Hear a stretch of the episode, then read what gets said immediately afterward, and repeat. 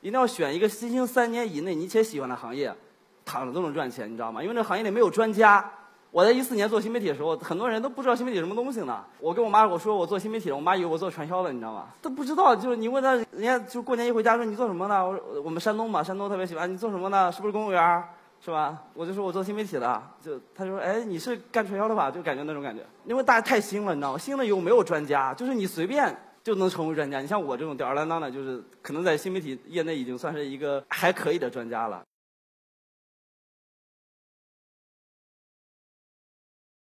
呃，大家好，我的点叫叫人生有捷径啊，就是为什么这么说？其实是是这样的，我从小我爸妈就跟我说，说你要好好学习，你要好好努力，你要考最好的高中，你要上最好的大学，你将来找一份最好的工作，然后娶一个好看的老婆。因为我学习成绩不太好嘛，所以就没有考上最好的初中，就没有后面的事情嘛。但是绝绝大部分人都是这样的，就是初中上最好的高中，然后高中考最好的大学，大学努力去工作，然后去最好的公司，拼尽全力过了普通的一生。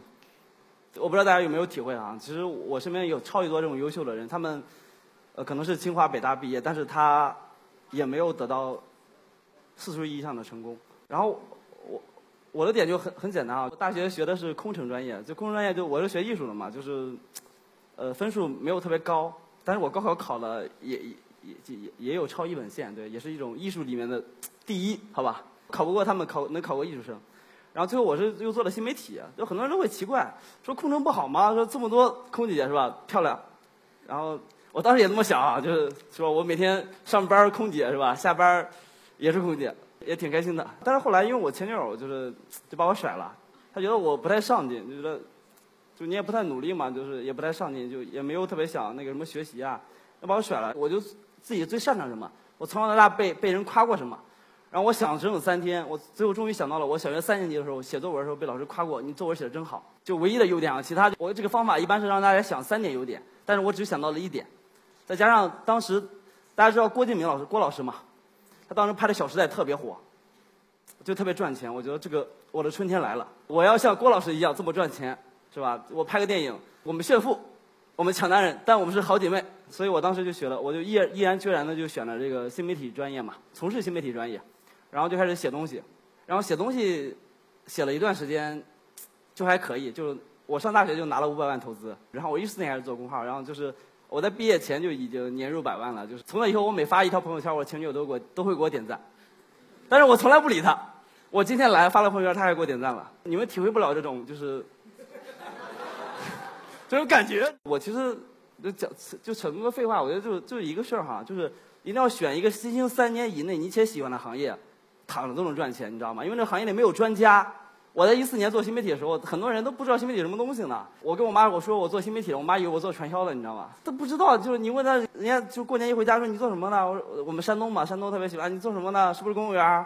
是吧？我就说我做新媒体的，就他说哎你是干传销的吧？就感觉那种感觉，因为大家太新了，你知道吗？新了以后没有专家，就是你随便。就能成为专家。你像我这种吊儿郎当的，就是可能在新媒体业内已经算是一个还可以的专家了。然后，对，因为我的咨询费是一小时一千九百九十九。你们现在已经每每个人都在赚钱，你知道吧？就然后其实就这个点，还有一个就是说，我当时干干这个新媒体的时候，其实我妈特别反对，因为你知道吗？咱们山东就不孝有三，就是不考公务员、不考研、不结婚。不考公务员是第一。我妈当时特别想让我考公务员，然后我当年就是学艺术还是找找新媒体，我妈就找了得有十多个人。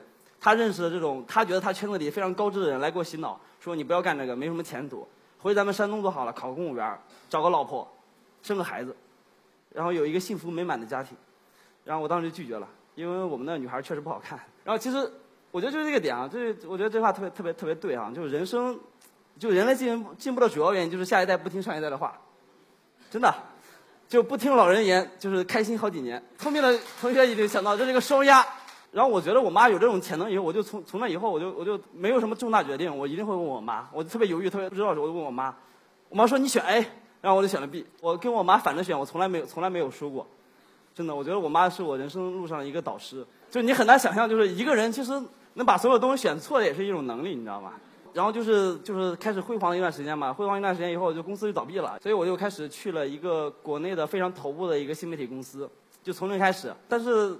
因为我干了两个月没有什么产出，然后后来我就开始，我觉得我我觉得我不能这样，我要去研究，我要去分析，所以我就研究了全网有五千篇爆款，什么意思啊？就是我研究了全网五千爆款以后，我发现爆款都在重复，你们知道吧？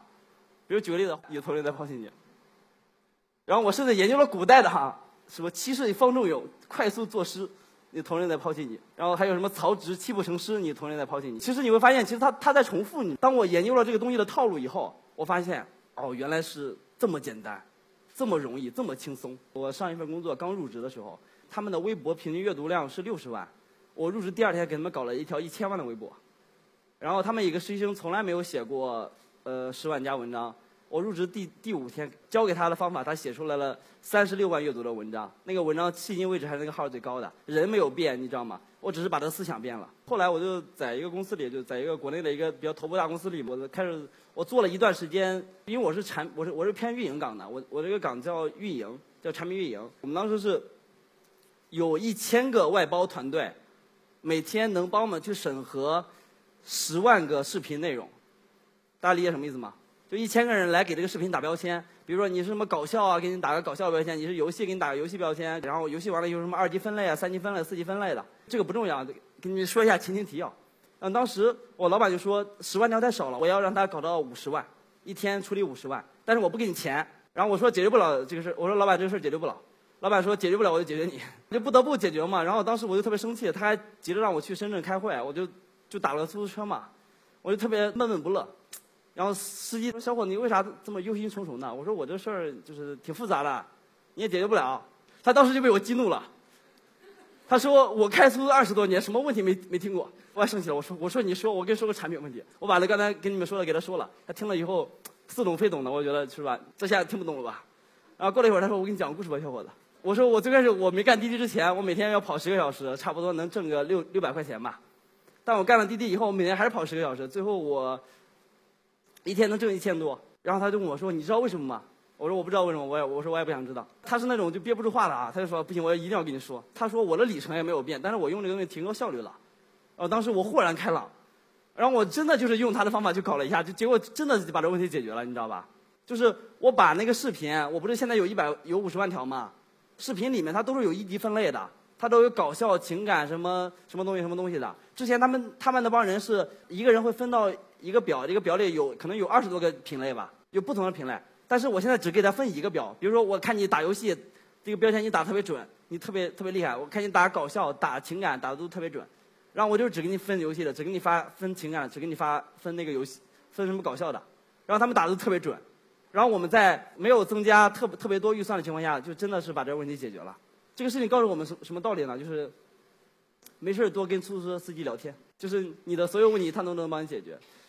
其实是一个道理啊，就你要学会用异业思维去解决自己的能力，大家理解什么意思吗？我可能已经是内容新媒体内容领域的一个专家了，但是我会遇到很多我解决不了的问题。然后我很多解决不了问题的时候，我就一般不会问我的同行，因为我问同行以后，他们给的解决方案我都能想得到，然后就就觉得不好，我用你的方法我也解决不了。然后每次我都会跟不同领域的人去聊，比如说出租车司机啊，比如说我一个朋友是搞清洁的，他是搞那个环保的，大家知道吧？因为现在大家特别提倡环保嘛，它里面有个理论，特别适合那个数据分析里面去处处理那个脏数数据。因为数据分析会有非常多脏数据，但是用它的分类方法能快速处理这个问题。所以我觉得第二东西要一定要讲，就是遇到问题了，不要讲的是求助你们最行业最牛逼的人，他可能解决不了。但可能你这个问题在别的行业来看就是一件小事，比如说开出租车的，他就能给你解决。就我甚至当时觉得，大家知道张小龙怎么做出来做出来的微信吗？坊间传言，一定要加这句话，不能给我掐掉。就是坊间传言，他说不是去了那个北京的那个什么龙龙泉寺嘛？一个大师给他说了嘛？你们不知道吗？每次一些就是有一些社会事件，一定会有一个大师出来说话。然后那个人就说：“大师，你是让我这么做吗？”他就说：“不是的，我让你那么那么去做。”就这个点嘛。我觉得百分之九十人都需要跨界力。大家知道跨界力什么意思吗？就我刚才临时编的一个，方便你们理解。人生居然是 IPO，怎么讲的呢？P 是那个 popular 是有价值的，然后那个 O 是 open。我说我们要吸取有价值内容，并且把它分享，人生就是 IPO。好，谢谢啊。